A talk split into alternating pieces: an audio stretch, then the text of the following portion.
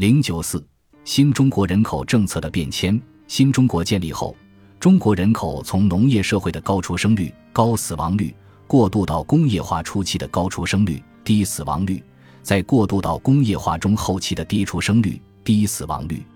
这是典型的由社会发展和经济现代化引起的人口转型。根据人口政策方向，可将新中国成立后的七十年分为四个阶段。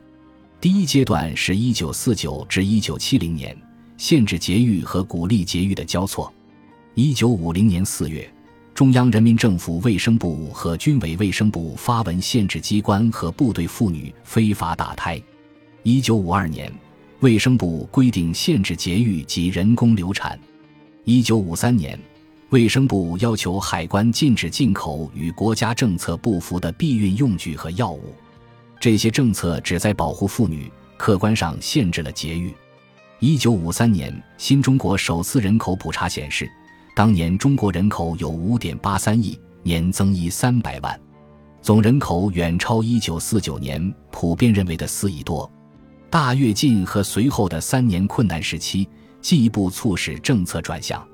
一九六四年，国务院设立国家计划生育委员会，各地也设立了相应机构，开展节育工作。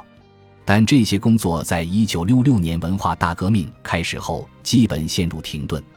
第二阶段是一九七一至一九七九年，以晚、西、少为特征的计划生育。一九七一年七月，国务院批转。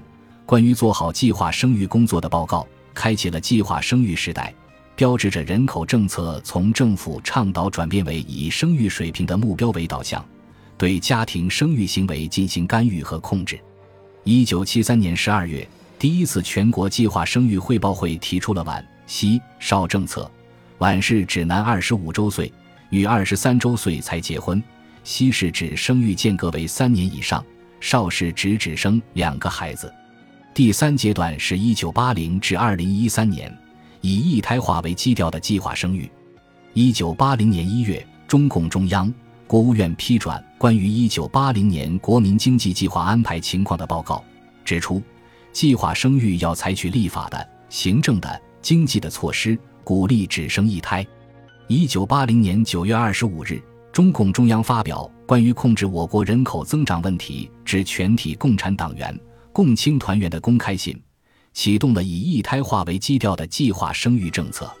公开信在表述上仅提倡一对夫妇只生育一个孩子，但在实践中，这往往表现为强制性的限制生育数量。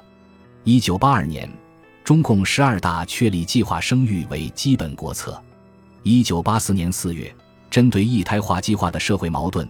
中共中央在批转关于计划生育工作情况的汇报的文件中，适当放宽了限制，奠定了1984至2013年计划生育政策的主要模式。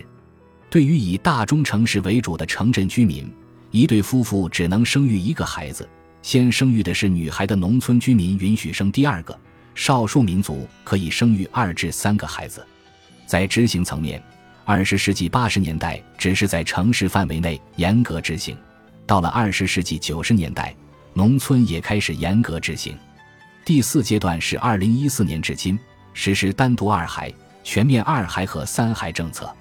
二零一三年，卫生部与国家计划生育委员会合并，成立国家卫生和计划生育委员会。二零一四年，单独二孩政策在全国逐步实施，但效果有限。二零一五年，全国出生人口甚至比上年减少三十二万。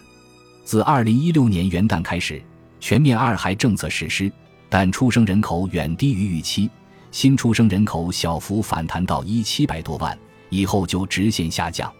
二零二一年，三孩政策开始实施，各地逐步取消了很多限制生育的措施，到二零二二年，出生人口就大幅下降到九百五十六万，生育率不到一点一，比日本还低。